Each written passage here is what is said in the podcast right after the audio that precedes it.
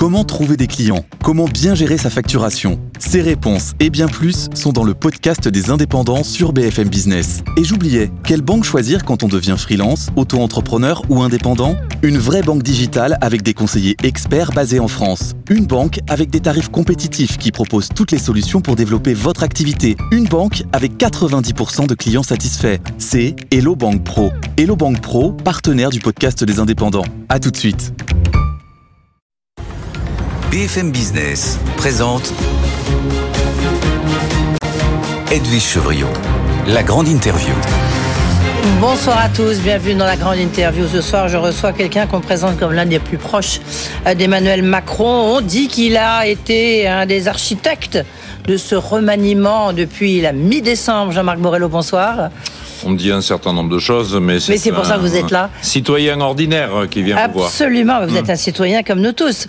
Euh, vous êtes accessoirement aussi président du directoire euh, des SOS que vous avez euh, créé il y a 40 ans, puisque vous fêtez vos 40 ans, la plus grande entreprise sociale d'Europe, qui fait quand même, même si vous parlez aux plus démunis, même si vous êtes un citoyen, le chiffre d'affaires de votre entreprise, c'est quand même plus d'un milliard d'euros.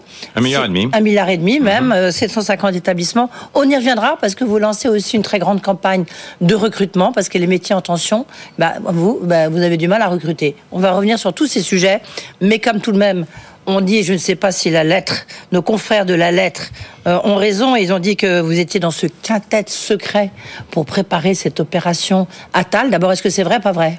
Ça prouve simplement qu'il y a des journalistes qui ont de l'imagination. Et qui sont bien informés ben, Visiblement, non. Non? D'accord. Donc vous n'étiez pas euh, dans les, coulisses de la nomination de ce remaniement. Absolument. C'est drôle, je ne vous crois pas vraiment. Tout ce que je sais, c'est qu'en tous les cas, merci d'être là parce que je crois que vous n'avez pas donné d'interview depuis longtemps. Six mois. Vous parlez peu. Euh, quel casting pour ce nouveau gouvernement? Qu'est-ce que qu'est-ce que vous attendez de Gabriel Attal? Et surtout lorsqu'on voit, c'est en train de tomber, le gouvernement est en train de, se faire, de sortir. On voit Bruno Le Maire est maintenu à Bercy, on voit Gérald Darmanin est maintenu au ministère de l'Intérieur, Éric Dupond-Moretti euh, garde des sceaux, etc., etc. Il y a que les femmes qui sautent en fait, mais ça, on va revenir sur ce point-là. Mais tout ça pour ça, ce sont les mêmes. On recommence?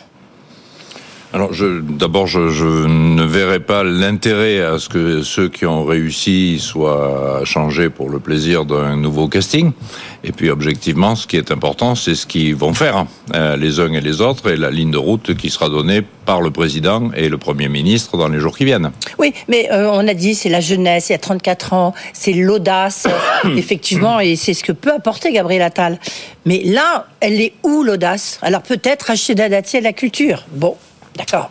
Je suis pas sûr que ça va euh, changer le visage de la France. L'audace, elle a toujours été dans le projet, pas dans les femmes et les hommes qui sont là pour le mener. Donc, euh, objectivement, évidemment, c'est un choix audacieux, mais d'un Premier ministre qui est jeune, efficace, euh, audacieux et qui fera avancer les choses, qui succède d'ailleurs à une première ministre qui a été absolument remarquable. Euh, enfin, elle, a, échoué, si j'en juge ce que vous venez de dire. Je ne sais pas si elle a ben non, vous venez de euh, dire, Bruno Le Maire, euh, Gérald Darmanin, etc., on ne va pas changer des gens qui ont réussi. Donc ça veut dire, si on change Elisabeth Borne, c'est donc qu'elle n'a pas réussi. Ah, je crois que les uns et les autres ont réussi dans leur secteur. Il y a un nouveau projet que le président de la République et le Premier ministre vont très vraisemblablement détailler dans les jours qui viennent. Mmh. Et il faut un nouveau chef du gouvernement pour un nouveau projet. C'est une tradition républicaine. Est-ce que vous attendiez pas quand même, euh, vous êtes en rupture, vous avez été toujours un peu en marge, Jean-Marc Borrello, à, je sais pas, un casting peut-être plus, euh, bah, plus audacieux?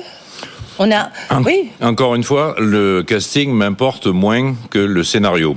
Euh, et ce qui est important, ce que j'attends, c'est les projets que le président de la République va annoncer la semaine prochaine. Ce qui est mmh. important, c'est encore une fois pas qui ils sont, d'où ils viennent, mais plutôt quelle est la politique qui sera mise en œuvre. Et là-dessus, j'ai effectivement, comme tous les Français, un certain nombre d'attentes fortes. Et alors, vos attentes, c'est quoi les attentes fortes? Qu'est-ce que va dire Emmanuel Macron? Qu'est-ce qu'il va dire le président? Parce que vous, donc, vous êtes très proche, vous êtes délégué aussi, euh, euh, évidemment, général euh, adjoint de Renaissance, vous êtes donc très proche du, président, et en même temps, vous, vous, dirigez une entreprise qui s'occupe vraiment de ceux qui sont dans les plus démunis, qui sont les plus touchés par cette crise sociale. Qu'est-ce que vous attendez de ce président et qu'est-ce que vous attendez encore une fois de Gabriel Attal? Qu'est-ce qui va être dit la semaine prochaine? Ah, je n'ai absolument aucune idée euh, de ce qui va être dit la semaine prochaine et je crois qu'on le découvrira tous ensemble sur les chaînes d'information. Là non plus, je vous crois pas, mais enfin, on va faire semblant de vous mais ce que tout le monde attend, c'est les grands enjeux, c'est-à-dire euh, comment fait-on pour arriver au plein emploi, comment fait-on pour accélérer la transition écologique, comment fait-on Enfin, ça c'est enfin, oui, bien sûr, mais, ça, on entend ça depuis. Bah, il n'y a, rien de nouveau. Ce, ce qui est de nouveau, c'est que le chômage n'a jamais été aussi bas, que les résultats en matière d'émissions de carbone sont au dessus de ce qui étaient les engagements de la France et qu'un certain nombre de sujets majeurs vont arriver, la réforme euh, du financement de la santé, la réforme des EHPAD, la réforme des crèches, et je pense qu'un certain nombre de sujets, des, sujets de société comme la fin de vie, donc il reste trois ans, il faut continuer et accélérer les réformes. du point de vue du citoyen lambda que je reste. Oui, mais je ne vois pas où est le nouveau souffle. Tout ça, on le savait. On aurait pu continuer avec Elisabeth Borne. Tout ça, on le savait. Enfin, c'est voilà, euh, c'est la même chose qu'il y, a avant les vacances. on, aurait pu continuer avec des premiers ministres. La tradition, c'est que les inflexions du, du, gouvernement sur le démarrage de nouveaux projets se traduisent par un nouveau chef du gouvernement. Et encore une fois, je pense que le premier ministre est parfaitement capable de mener cette euh, évolution du, Le, nouveau projet, parce que ce que vous me dites, c'est très essentiel. Hein, on est d'accord, transition écologique c'est le plus grand défi qu'on nous. Mais euh, c'est pas un nouveau projet, voyez alors c'est la méthode, qu'est-ce qui va changer? Mais je, crois qu'à la fois, euh, rien ne change sur le fond, c'est-à-dire les problèmes qui n'ont pas été réglés depuis un certain nombre d'années et sur lesquels on doit avancer. Encore une fois, on ne peut pas dire que rien n'a changé sur le monde du travail. Hmm. Le niveau de chômage, les réformes qui ont été faites sur le droit du travail, mais il faut continuer amplifier les réformes, sans doute faire face à des enjeux nouveaux, mais il faut que cette équipe puisse être à nouveau embarquée par un nouveau Premier ministre pour aller jusqu'au bout et réformer jusqu'à la dernière heure. Pourquoi c'est si dur d'être une femme dans la Macronie avec Emmanuel Macron? Il n'est pas les ah, femmes. Qu'est-ce qu'il nous reproche? Qu'est-ce qu'il reproche à ses ministres? Parce qu'on voit que tous les piliers masculins restent sa valse, y compris la première ministre, elle-même dans son discours d'adieu euh, sur les perrons euh, de Matignon, a dit euh, attention, mener le combat, c'est difficile d'être une femme. elle n'a pas dit en, Macronie, mais, mais presque quoi. Qu'est-ce qui, reproche aux femmes hein? Alors, d'abord, il faudrait là aussi analyser le nombre de femmes qui ont été ministres depuis les gouvernements d'Emmanuel Macron, et je pense que si on totalise, il y en a plus que mais oui, mais dans enfin, le passé. Attendez, attendez, il y a eu attendez, vous m'avez pas me faire à l'envers. Il y a eu des ministres de la Défense, il y a eu une première ministre, il y a une mm. présidente de l'Assemblée nationale, il y a une présidente contre la vie, contre l'avis d'Emmanuel Macron. Hein. Contre, euh, je ne ah, sais pas. En tout cas, euh, il faut savoir s'il si, euh... décide de tout ou si ça se fait sans lui. Mais en l'occurrence, il y avait pour la première fois une femme à Matignon, une femme à l'Assemblée nationale, une femme à la tête tous les hommes restent. Euh, oui, et sans doute qu'il y aura une parité à la fin de l'histoire. Oui, les premiers sur des postes pas forcément clés. Oh, bah, la défense, Bercy. Sauf, euh... que euh, il y a des femmes et il y a eu des femmes à des postes clés depuis. Mais regardez l'entourage, l'entourage d'Emmanuel Macron. Il y a que des hommes. Je vous croyais savoir que deux secrétaires généraux adjointes était arrivé à l'Élysée il y a quelque temps Oui. Pour remplacer un homme. Voilà, c'est ça. Il faut au moins deux femmes pour remplacer un homme. Non, il faut deux femmes pour un périmètre largement plus étendu et sur les dossiers majoritaires du président de la République, c'est-à-dire l'éducation, etc. C'est l'exemple qui fait tiquer quand même. Le, le, le, message veut, en tous les cas, le message que veut délivrer euh, Gabriel Attal, c'est sur les classes moyennes. Mhm. Est-ce que pour vous, euh, donc, je rappelle, le groupe SOS, hmm. c'est la, première entreprise dite sociale, entre guillemets, d'Europe, la première, la première entreprise d'insertion, avec 750 établissements, EHPAD, crèches, hôpitaux. Euh, est-ce que c'est vers les classes moyennes ou alors c'est les gens qui sont encore plus touchés par cette crise sociale à laquelle euh, le président devrait s'adresser le, groupe SOS accueille, offre des services de qualité à l'ensemble de la population. Lorsque nous gérons un hôpital, nous accueillons aux urgences les classes moyennes, les classes supérieures et les gens en situation de grande mais précarité. Le point de départ, votre la particularité et, sans doute la philosophie de la maison depuis 40 ans cette année, c'est effectivement d'offrir des services de qualité à tous. Moi, je rêve que nos populations deviennent des classes moyennes. Et toute l'action de ceux qui travaillent autour de la précarité, c'est de permettre à nos usagers d'intégrer les classes moyennes et donc que les classes moyennes soient bien traitées, que le travail rapporte plus, que l'accès aux soins soit facilité, que l'accès au logement devienne plus facile. Donc évidemment, tout cet effort, il va dans le même sens. On ne tient pas à conserver nos gens en précarité euh, pour avoir une population de précaires. mais le discours, enfin, je veux dire, la, la priorité, elle doit être, elle doit, elle doit se situer où J'ai envie de dire presque socialement. À votre avis, euh, la priorité du président Macron et du Premier ministre euh, Gabriel Attal? Lorsqu'on est président ou Premier ministre, la priorité, c'est l'ensemble des citoyens.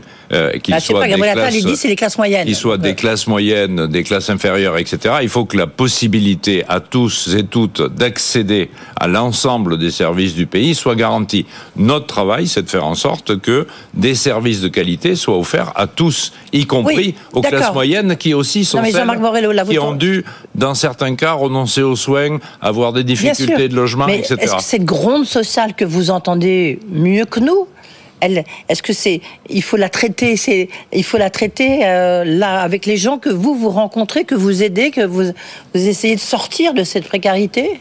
Alors, oui, j'essaie d'avoir votre analyse là. Paradoxalement, les, les, gens en situation de grande précarité ne sont pas ceux qui ont grogné le plus fort. Mhm. C'est-à-dire que malheureusement, euh, la grande précarité, quelquefois, ça ôte aussi la parole et on ne les a pas beaucoup entendus.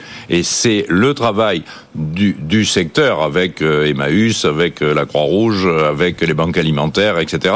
Nous devons tous et toutes permettre à l'ensemble de la population d'accéder aux soins, au logement, à l'éducation. Mais vous l'avez dit quoi Est-ce qu'il faut, s'attendre à des mesures phares là-dessus euh, euh, ou pas? On ne sait toujours pas qui est le ministre de la Santé. On attend le septième ministre de la Santé. Euh, donc. Tous les efforts, les plaidoyers du groupe SOS, qui reste indépendant des politiques gouvernementales depuis 40 ans, iront dans le sens d'un effort particulier pour les gens en situation de grande précarité, évidemment, comme nous le faisons Mais depuis 40 ans. si vous aviez une mesure à préconiser, ce serait quoi oh, À souffler à votre nous avons des mesures sur l'ensemble de nos secteurs, la santé, l'éducation, la culture, etc. Il y a des plaidoyers qui sont fournis. Euh, l'idée, c'est général, général, c'est d'accéder au droit commun, c'est-à-dire permettre à toutes et tous d'arriver à tout ça. Ça, ça fait pas une mesure. Si, euh, ça fait une ah, bah, mesure. ça fait la, la, ça fait le squelette d'une politique qu'on doit mener pour l'ensemble des Français. D'accord. Le, vous lancez une très grande campagne là aujourd'hui, du reste. Hein, c'est euh, sur les difficultés de recrutement que vous avez sur les métiers en tension, parce que vous avez besoin de gens pour travailler dans vos crèches, dans vos hôpitaux, euh, euh dans vos EHPAD, et vous avez, euh, vous n'arrivez pas à en recruter. Euh, la difficulté, c'est quoi? C'est un métier qui n'est pas suffisamment considéré, qui n'est pas suffisamment payé? Alors, euh, c'est un métier qu'il fallait mieux payer. Les ségures de la santé, le ségur social ont permis d'améliorer, mais il faut aller plus loin de manière évidente. C'est un métier qui sans doute est insuffisamment considéré. Il y a près de 100 métiers dans les propositions du groupe SOS qui sont aujourd'hui dans les stations de métro et demain dans les abribus. Et c'est un métier qui est peu connu. C'est-à-dire que paradoxalement, nous avons des gens qui sont sans activité du tout et qui n'ont jamais vu de leur vie un hôpital, un EHPAD. Et donc notre euh, ambition, c'est d'aller chercher des gens, de leur permettre de rencontrer ces établissements, de les former. Le groupe SOS a repris des écoles d'infirmières, des écoles d'aides-soignantes, de les former. Et objectivement, ça fonctionne. C'est-à-dire que on réussit à amener des gens qui étaient sans emploi, sans formation, à des formations et à un emploi dans les métiers du social et de la santé. Il, vous en manque combien dans ces métiers en tension il, y a, il, y a, en permanence 5 ou 600 postes qui sont offerts dans les différents établissements du groupe SOS. Et qui sont ouverts et que vous n'arrivez pas à, remplir Absolument. Euh, tout à fait, avec en plus quelques épiphénomènes du type des infirmières qui sont plutôt en intérim qu'à temps complet. Il faut les former, il faut former plus de gens, améliorer leurs conditions de vie et leur expliquer qu'il s'agit d'une entreprise dans laquelle on prend des risques, dans lesquels on s'engage, dans lesquels on peut transformer le monde et on transforme le monde en faisant et pas simplement en faisant des discours. À votre avis, oui, justement, hein, si j'ai essayé tout à l'heure de vous soutirer une mesure, j'ai essayé de vous en soutirer une deuxième, Jean-Marc Borrello, sur les, hôpitaux. Vous gérez les hôpitaux, combien d'hôpitaux déjà? Nous avons 14 hôpitaux aujourd'hui. Euh, on voit bien que l'hôpital public, c'est une catastrophe. On peut plus, enfin, les soins, ils sont excellents, mais il faut le parcours de soins pour y accéder est absolument une galère. Euh, on a tous partagé. Qu'est-ce qu'il faudrait faire à votre avis? C'est parce qu'il y a, faut revenir sur les 35 heures, il faut supprimer euh, cette espèce de bureaucratisation de l'hôpital. Qu'est-ce qu'il faudrait faire, vous qui avez peut-être des recettes? Alors, il faut réformer le financement des hôpitaux. Le premier sujet qui a été réfléchi par euh, quelques ministres, y compris Aurélien Rousseau, pendant le temps où il était là, c'était l'idée que on ne peut pas continuer à financer les hôpitaux à l'acte.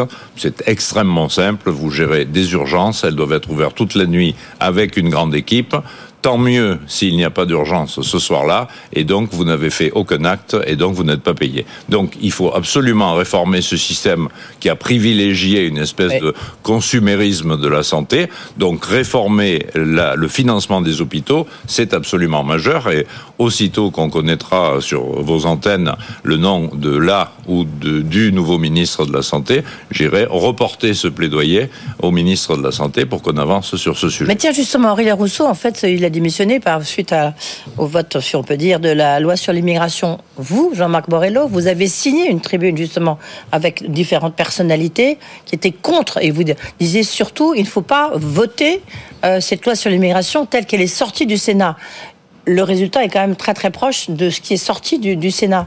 Vous, vous restez, mais Clément Beaune, a priori, serait remercié. Aurélien Rousseau, il est parti. Euh, il y a un peu deux poids, deux mesures. pour, que je sois remercié, il faudrait que j'ai été embauché. Bah, vous n'êtes pas délégué général euh, adjoint de Renaissance je, suis, je suis au bureau exécutif de Renaissance. Il me semble, hein, il me semble. Mais dans un, et Renaissance, c'est le parti d'Emmanuel Macron. Dans hein. un mouvement, il y a une liberté de parole et le groupe SOS a des positions extrêmement claires sur la l'aspect intégration, je pense que nous avons un vrai sujet qui est intégrer un certain nombre de migrants dans des conditions convenables, y compris du point de vue économique, puisque nous sommes sur BFM Business. Ce pays ne fonctionnera pas si nous n'arrivons pas à avoir une main-d'œuvre qui sera arrivant d'ailleurs parce que la démographie ne permettra pas de continuer à ouvrir des usines pour parler d'un programme qui fonctionne bien depuis quelques années. Donc, qu'est-ce que dans le projet, enfin pas le projet, dans, dans ce qui a été euh, adopté mm. de, la loi sur l'immigration, qu'est-ce qui vous dérange, qu'est-ce qui vous a gêné, euh, vous qui venez de la gauche Quoi qu'il arrive, nous continuerons à faire de l'accueil inconditionnel et nous ne laisserons personne dans la rue. Mhm. C'est évidemment ce que fait SOS depuis toujours, ce que feront l'ensemble des associations du secteur.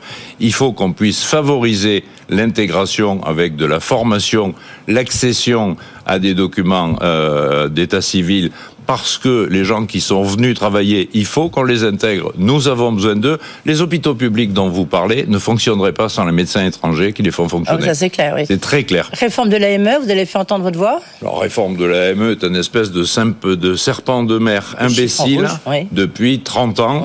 S'il faut attendre qu'un rhume se transforme en bronchite euh, ou qu'un rhume se transforme en maladie plus grave et que on contamine l'ensemble des wagons d'une station de métro pour soigner les gens, c'est une imbécilité euh, en plus euh, d'être euh, infaisable. Donc l'AME ne doit pas bouger si ce n'est à la marge pour améliorer des sujets techniques. Allez, en conclusion, c'est un virage à droite hein, quand même de la Macronie les virages, c'est la route qu'on prend, c'est pas le chemin d'où on vient. Donc chacun vient d'où il veut. L'objectif, c'est de continuer à aller de l'avant. Ça reste un mouvement qui est ouvert et qui intègre celles et ceux qui veulent y rentrer. C'est au moins du Lao Tse, hein, Jean-Marc Morello. Merci beaucoup d'avoir été euh, avec nous, Jean-Marc Morello, donc le président du groupe SOS, qui fête ses 40 ans, mais vous viendrez nous voir. Euh, le groupe SOS, hein, malheureusement, moi, ça fait un peu plus. Oui, mais évidemment. Oh, mais non. 40 euh, ans, merci beaucoup. tout de suite, bah, justement, le casting du gouvernement. Quel est-il? On voit ça avec Thomas Asportas.